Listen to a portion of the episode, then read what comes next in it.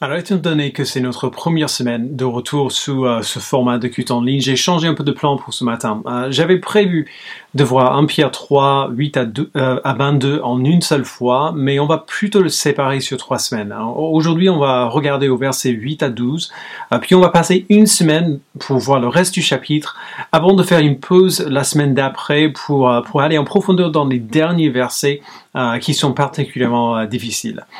Euh, la plupart d'entre vous savent que nous sommes dans, dans les lettres de Pierre depuis quelques temps maintenant. Euh, depuis plusieurs semaines, on a vu pas mal de choses qui nous rendent euh, peut-être un peu mal à l'aise. des appels à nous soumettre à l'autorité, qu'on soit d'accord avec cette autorité ou non. Des appels à accomplir des rôles spécifiques dans le mariage, qu'on se sente équipé pour accomplir ses responsabilités ou non. mais le but derrière toutes ces choses, c'est que l'Église donne un témoignage visible et tangible au monde de la grâce et de la gloire de Dieu. Euh, et, il n'est pas surprenant que Pierre nous amène euh, parfois dans des directions euh, dans lesquelles on n'a pas trop envie d'aller, parce qu'il écrit un, il décrit un contexte de vie que la plupart d'entre nous essayons activement d'éviter.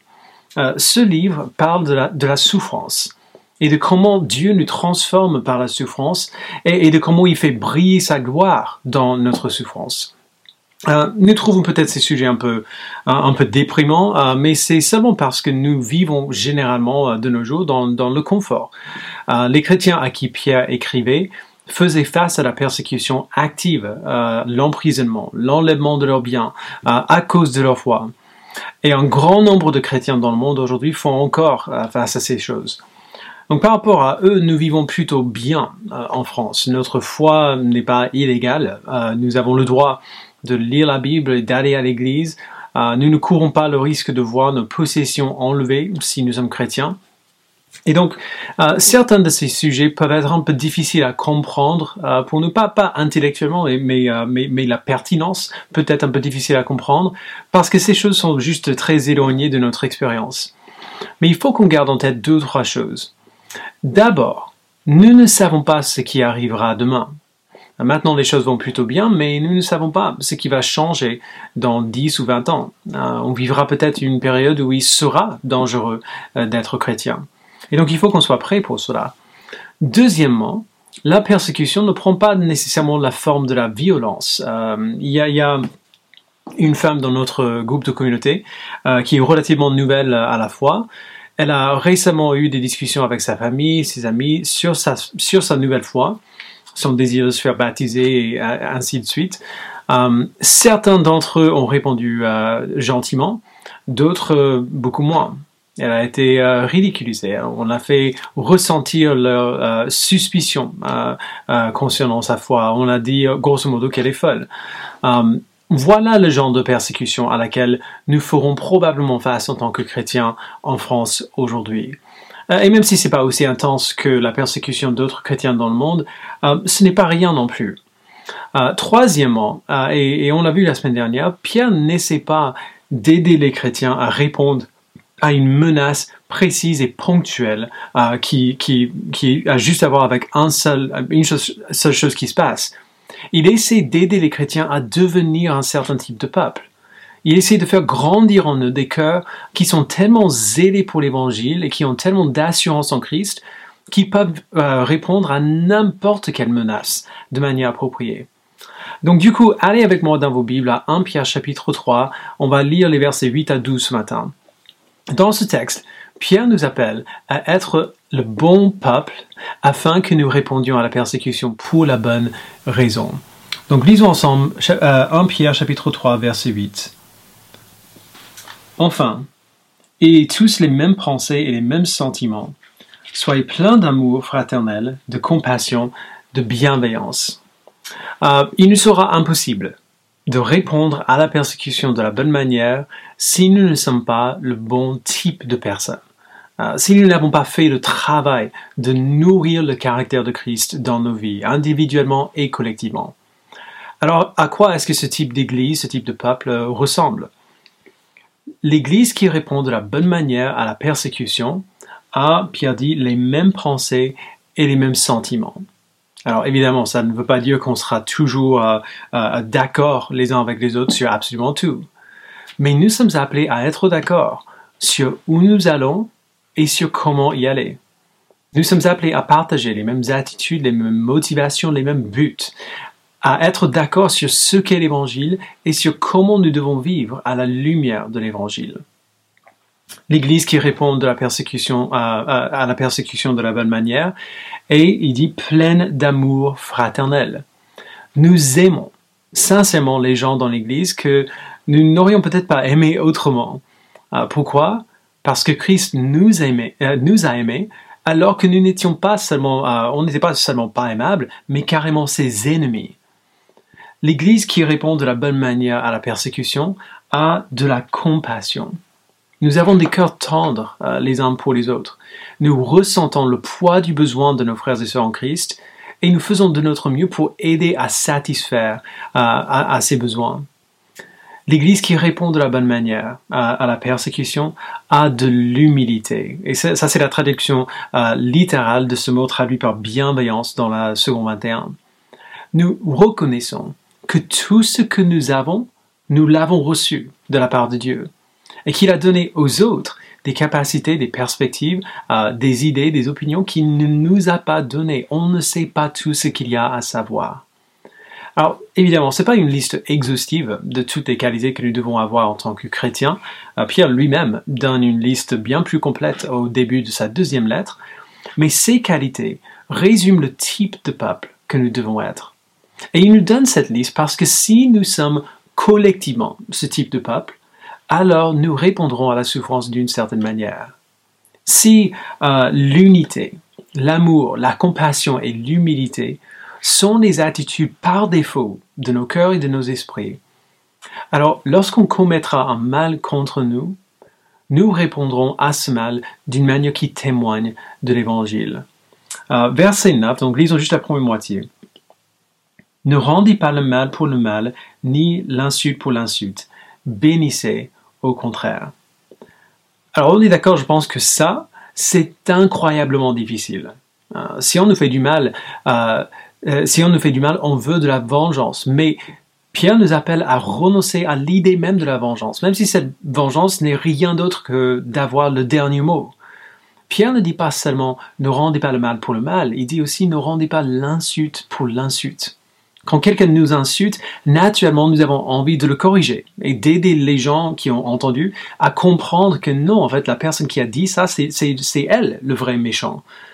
Mais nous sommes appelés à contredire, entre guillemets, l'insulte, non pas par ce qu'on dit, mais par notre conduite, en étant le type de peuple pour qui cette insulte n'a aucun sens. Non seulement cela, Pierre nous dit que nous devrions chercher à activement bénir ceux qui nous font du mal, que nous devrions chercher leur bien et leur joie. On on va peut-être pas arriver à accomplir cela, mais ça devrait être notre but et notre désir. Nous ne voulons pas que nos ennemis souffrent de la même manière qu'ils nous ont fait souffrir, tout comme Christ ne nous a, ne nous a pas rendu la souffrance qu'on a fait peser sur lui. Alors comme j'ai dit, c'est extrêmement difficile. Ce n'est pas le genre de choses que nous pouvons faire par nous-mêmes, ni le genre de choses qu'on peut faire sans la bonne motivation. Mais Pierre nous donne cette motivation, et elle va à l'encontre de nos attentes. Il ne nous encourage pas à bénir nos ennemis euh, tout simplement par altruisme. Il va passer le reste du chapitre à nous donner des motivations pour répondre de la bonne manière à notre souffrance en bénissant ceux qui nous font du mal. La première motivation qu'il donne pour cela, et c'est là qu'on va passer le reste de notre temps ce matin, est tellement surprenante euh, que nous avons tendance à, même à, ne pas le voir. Euh, il nous dit donc, verset 9 encore, et on va tout lire cette fois-ci, Ne rendez pas le mal pour le mal, ni l'insulte pour l'insulte. Bénissez au contraire. Vous le savez, c'est à cela que vous avez été appelés, afin d'hériter de la bénédiction. Alors, on dirait qu'il s'est trompé. Euh, euh, imagine que tu parles à quelqu'un dans l'église, euh, cette personne s'est fait blesser par quelqu'un d'autre. elle a décidé de pardonner à l'autre qui l'a blessé, et donc tu lui demandes, en gros, ce qu'il a convaincu de pardonner. Et cette personne dit, parce que je veux que Dieu me bénisse. Alors ta réponse immédiate serait probablement de, dire, mais, mais, ne le fais pas pour ça. C'est pas pour ça qu'on veut pardonner, qu'on veut obéir à Dieu. On nous a dit d'obéir à Dieu parce qu'il est Dieu et parce qu'il mérite notre obéissance. on nous a dit de, de, lui obéir comme une expression de notre amour pour lui. On nous a dit de lui obéir parce que Jésus-Christ nous a dit de renier à nous-mêmes et le suivre. Tout cela, c'est juste. Mais quelque part, on a hérité l'idée qu'on ne doit pas obéir à Dieu afin de recevoir quelque chose de sa part. Et visiblement, c'est faux. Pierre dit, obéissez ainsi, ne rendez pas le mal pour le mal, ni l'insulte pour l'insulte, bénissez au contraire. Pourquoi Parce que c'est à cela que vous avez été appelés afin d'hériter de la bénédiction. Frères et sœurs, Dieu ne veut pas une obéissance désintéressée de notre part. Il ne veut pas qu'on obéisse seulement parce que c'est juste, ou seulement parce qu'il dit de le faire. Il nous dit d'obéir afin d'hériter de la bénédiction. Alors la question c'est qu'est-ce que c'est que cette bénédiction euh, qu'on doit chercher à recevoir? Eh bien, Pierre, passe les trois prochains versets à nous le dire. Et il ne dit rien d'original, il cite le psaume 34. Donc lisons ensemble verset 10. Si quelqu'un en effet veut aimer la vie et voir des jours heureux, qui préserve sa langue du mal et ses lèvres des paroles trompeuses, qui se détourne du mal et fasse le bien, qui recherche la paix et la poursuivre, car les yeux du Seigneur sont sur les justes et ses oreilles sont attentives à leurs prières, mais il se tourne contre ceux qui font le mal. Alors la bénédiction que nous devons chercher, c'est d'abord la bénédiction euh, d'aimer la vie et de voir des jours heureux. Verset 10. Autrement dit, c'est la bénédiction d'être heureux, tout simplement, d'être joyeux dans notre vie sur la terre. Et il est important qu'on se souvienne que le bonheur du chrétien ne dépend pas de nos circonstances. Le contexte de ce passage encore, c'est celui des chrétiens qui sont persécutés pour leur foi. Alors Pierre ne parle pas d'être heureux parce que tout va bien dans notre vie. Il parle d'être heureux au milieu des difficultés, au milieu euh, de la souffrance. Deuxièmement, la bénédiction que nous devons chercher est celle d'une intimité croissante avec Dieu. On le voit au verset 12. Si nous appartenons à Dieu, notre bonheur et notre joie se trouvent en partie dans le fait que les yeux du Seigneur sont sur nous et ses oreilles sont attentives à notre prière. C'est bien plus que la protection.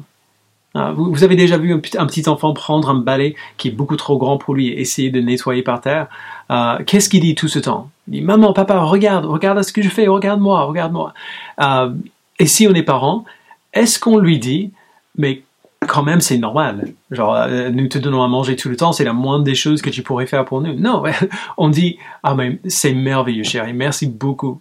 merci beaucoup d'avoir aidé comme ça. Même s'il ne fait que déplacer la saleté d'un endroit à un autre chercher l'approbation de notre Père n'est pas une mauvaise chose. Jésus nous encourage à, la chercher dans sa, parole dans sa parabole des talents, dans Matthieu 25. Qu'est-ce qui se passe pour les bons serviteurs qui gèrent fidèlement les ressources de leur maître? Ils entendent le maître leur dire C'est bien, bon et fidèle serviteur, tu as été fidèle en peu de choses, je te confierai beaucoup, viens partager la joie de ton maître. Dieu veut que nous lui obéissions parce que nous savons que l'obéissance apporte la bénédiction. Je l'ai dit plusieurs fois depuis quelques semaines, Dieu n'ordonne que ce qui est bon pour nous. Lui obéir nous rendra heureux, nous apportera de la joie, nous donnera plus d'intimité dans notre relation avec lui. Et nous voulons tous être heureux. Euh, Dieu nous a créés avec un désir intégré pour le bonheur afin que nous trouvions notre bonheur en lui-même. Alors, voilà le commandement ici, et il va à l'encontre de toute notre logique. Donc, résumons un peu.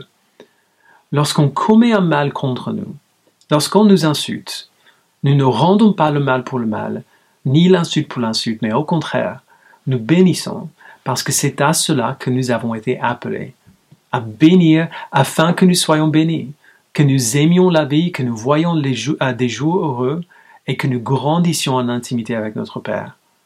Et cela ne sera possible que si nous, euh, en tant que peuple, en tant qu'Église, euh, si nous avons les mêmes pensées, les mêmes sentiments, l'amour fraternel, la compassion et l'humilité, que si nous, en tant que peuple, avons des cœurs et des esprits qui ressemblent à ceux de Christ. Alors il est peut-être difficile de voir comment vivre cela dans notre contexte actuel, euh, quand la plupart d'entre nous sont bloqués à la maison sans voir beaucoup de gens. Mais je sais que certains d'entre vous souffrent encore des blessures euh, qu'on vous a infligées dans le passé, euh, par des non-croyants ou alors par d'autres croyants, d'autres chrétiens. Je sais que certains d'entre vous portent encore le poids de ces blessures avec vous, et, depuis un certain temps. Ces choses ne partent pas seulement parce qu'on est à la maison. Euh, mais, le confinement nous donne aussi une opportunité. L'opportunité de prendre du temps pour nous asseoir au pied de Dieu et pour écouter sa voix. Alors, alors prenons cette semaine à venir. Prenons le temps de considérer ce que nous voulons. Plutôt que d'étouffer nos désirs pour le bonheur, nourrissons ces désirs.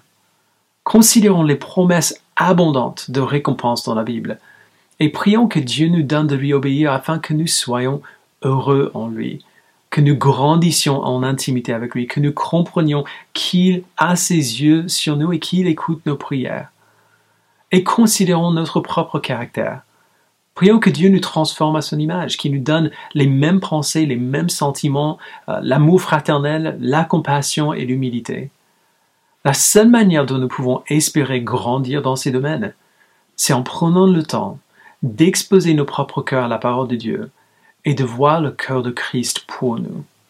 Il a pris notre péché sur lui-même, et il s'est fait punir à notre place, et il nous a donné sa vie parfaite en retour, parce qu'il nous aime. Il est descendu dans notre douleur pour nous libérer de notre péché alors que nous étions ses ennemis.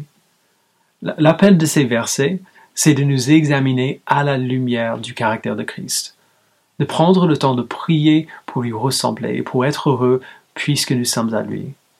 On a du temps cette semaine, euh, donc prenons le temps pour faire précisément cela, pour revenir à ces versets et pour prier que Dieu nous bénisse alors qu'il nous transforme. Je vous invite à prier maintenant. Père, tu vois à quel point il est difficile d'obéir à ce que tu dis ici.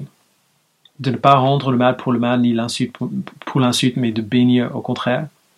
Tu sais à quel point nous avons besoin de ton aide et tu sais à quel point nous avons besoin d'une bonne motivation pour agir ainsi. Alors Père, donne-nous de chercher à t'obéir de cette manière afin d'hériter de la bénédiction, afin d'aimer notre vie, de voir des jours heureux, de savoir que tes yeux sont sur nous, tes oreilles sont attentives à, à nos prières. Donne-nous de grandir en intimité avec toi, afin de pouvoir écouter ta voix et te parler comme un enfant fait avec son Père. Donne-nous, Père, de ne pas, euh, de, ne pas chercher la vengeance contre ceux qui nous font du mal, mais au contraire de chercher leur bien, même si nous sommes incapables de l'accomplir. Et pour ceux qui ne te connaissent pas, Père, je prie que tu leur donnes de prier une de ces deux prières qui s'affichent sur l'écran maintenant, afin qu'ils puissent euh, euh, chercher la vérité, être convaincus que ce que tu dis est vrai, afin qu'ils puissent se tourner vers toi, placer leur foi en toi, Donne leur Père de savoir que tu existes, de savoir que Jésus-Christ est le Sauveur et de se tourner vers lui avec foi. Merci Père de nous avoir sauvés, de nous, de nous avoir transformés. Transforme-nous encore en tant qu'individu et en tant que peuple. Nous avons besoin de toi et nous avons confiance que tu le feras. Merci Père, au nom de Jésus-Christ nous le prions. Amen.